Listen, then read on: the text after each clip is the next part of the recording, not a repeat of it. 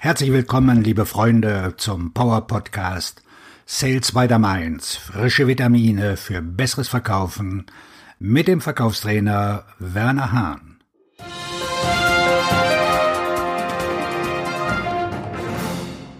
Wie du mit schwierigen Kunden umgehst. Oh, Fritz, wir haben alle schwierige Kunden. Ich werde dich durch die zehn Arten des Umgangs mit diesen schwierigen oder sollte ich besser sagen anspruchsvollen Kunden führen. In meinem Buch Authentisch verkaufen spreche ich detailliert darüber. Allerdings trenne ich schwierige von schlechten Kunden, indem ich sie in verschiedene Kategorien einteile. Schlechte Kunden sind diejenigen, die ethische Probleme haben. Sie haben Probleme mit der Integrität. Bei schlechten Kunden kommen andere Dinge ins Spiel, nicht nur, dass sie keine guten Menschen sind, mit denen du umgehen solltest. Lass mich dir etwas sagen. Schlechte Kunden werden von schlechten Verkäufern angezogen. Wenn ich einen Verkäufer sagen höre, dass er einen schlechten Kunden hat, stelle ich ihm mehr Fragen, weil es immer mehr Hintergrundinformationen gibt. Diesen Artikel hörst du, um speziell über schwierige Kunden zu berichten. Also, los geht's. Erstens, isoliere sie. Du musst den schwierigen Kunden isolieren. Was meine ich damit?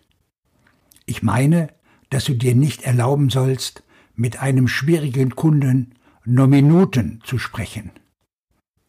Sprich lieber mit deinem besten Kunden, bevor du ein Geschäft aushandeln musst. Nein, man isoliert sie. Mit anderen Worten, du beschäftigst dich mit schwierigen Kunden während bestimmter Zeiträume und du hältst sie von anderen deiner Kunden getrennt. Zweitens, hör exakt zu. Oftmals muss man sich einfach die Zeit nehmen, einem schwierigen Kunden zuzuhören, weil er das Gefühl hat, nicht gehört zu werden. Es ist hilfreich, wenn du dir einfach die Zeit nimmst, still zu sein und ihnen deine Aufmerksamkeit schenkst.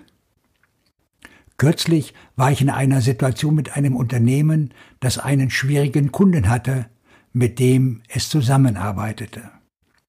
Sie baten mich, einzugreifen, also tat ich es. Ich wollte Ihnen und dem schwierigen Kunden helfen. Es war sehr vorteilhaft für mich einzugreifen, weil der schwierige Kunde plötzlich seine Meinung änderte. Alles, was ich tun musste, war, ihm zwei zuhörende Ohren anzubieten. Drittens Teamarbeit. Möglicherweise gibt es noch andere Personen in deiner Organisation, auf die du dich einlassen musst. So wie der Kunde, der mich gebeten hat, mich zu engagieren. Ein schwieriger Kunde sollte und muss nicht von einer einzigen Person betreut werden. Arbeite als ein Team. Manchmal sind es Persönlichkeitsprobleme, die den Kunden so schwierig machen.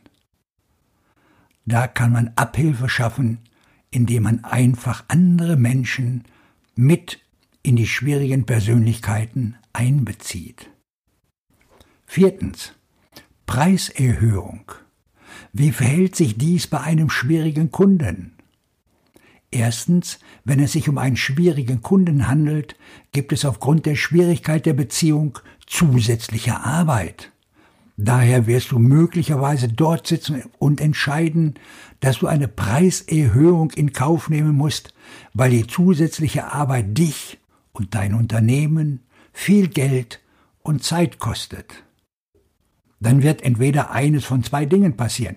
Entweder der Kunde sagt, dass sich diese Preiserhöhung nicht lohnt und geht woanders hin, was ja auch in Ordnung ist, oder er sitzt da und bezahlt dich. Wenn das der Fall ist, hast du zumindest zusätzliche Einnahmen, die dir helfen, die Kosten, die dir entstehen, zu decken.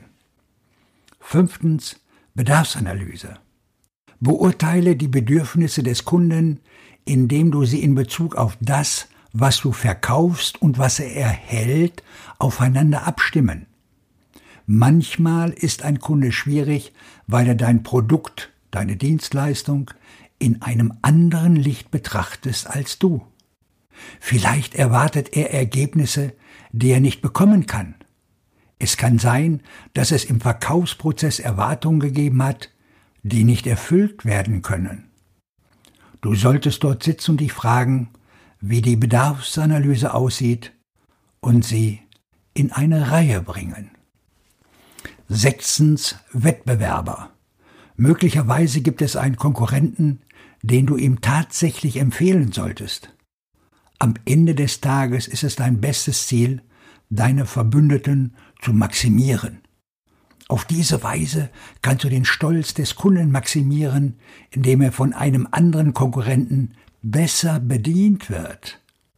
Möglicherweise gibt es einen anderen Kunden, der besser und oder schneller liefern kann als du. Mach weiter. Lass ihn auf einen Konkurrenten los. Siebtens. Eine Option, lass ihn fallen. Du kannst ihn jederzeit fallen lassen. Ich bin nicht verrückt danach, denn ich möchte herausfinden, was ich von ihnen lernen muss. Es kann jedoch eine Zeit kommen, in der du das Gefühl hast, es gebe keine andere Möglichkeit. Man muss sehr einfach sein, wenn man so etwas zu ihnen sagt. Hey, wir können nicht die Erwartungen erfüllen, die sie an uns stellen. Wir finden, es wäre besser, wenn sie einfach weitermachen und woanders hingehen würden. Und du hilfst ihnen, von dort aus weiterzugehen. Achtens, Schwerpunkt.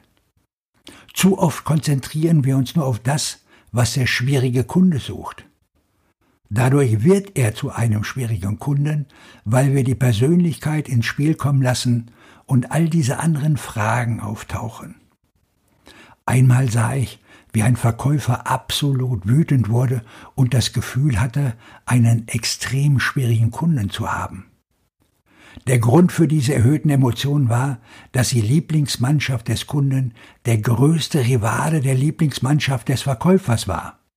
Der Verkäufer kam einfach nicht darüber hinweg. Siehst du, man muss sich auf den Kunden konzentrieren und alle anderen Geräusche verstummen lassen. Neuntens, deine Einstellung. Wie ist deine Einstellung? Wenn du auf der Suche nach einem schwierigen Kunden bist, wirst du höchstwahrscheinlich einen schwierigen Kunden bekommen. Es ist in deinem Kopf. Ohne Zweifel kommt es auf deine Einstellung an. Ich erinnere mich, dass ich vor Jahren für ein Unternehmen in einem bestimmten Gebiet gearbeitet habe und dann plötzlich mein Vorgesetzter dies änderte und mir einige andere Kunden gab. Nach einigen Monaten fragte ich mich, warum er das überhaupt getan hatte. Also fragte ich ihn. Er sagte, es sei, weil so und so dieses Gebiet schon vorher hatte und er dachte, dass die Kunden in diesen Regionen schwierig seien. Der Kunde dachte nicht, dass sie schwierig seien, sondern dass es eigentlich einfach sei, mit ihnen zu arbeiten. Das Fazit ist, dass alles auf die innere Einstellung des Verkäufers zurückzuführen ist. Zehntens, es ist ihr Verlust. Wenn ein Kunde schwierig ist, kann es sein, dass er einen Verlust erleidet, weil er andere Probleme hat. Ich sage dir dies aus der Sicht eines Interessenten. Du nimmst den Hörer ab, rufst jemanden an und er springt dich sofort an. Stürzt er sich wirklich auf dich oder bist du nur zufällig die Person, die ihn angerufen hat, gleich nachdem er von seinem Boss so angegriffen wurde? Der Umgang mit schwierigen Kunden geschieht Schritt für Schritt, genau wie alles andere, was wir tun. Es ist wichtig, sich daran zu erinnern, dass unser ganzes Ziel darin besteht, von ihnen lernen und weiterzumachen. Ich wünsche dir einen abschlussstarken Tag, wo auch immer du gerade akquirierst. Dein Verkaufstrainer und Buchautor Werner Hahn.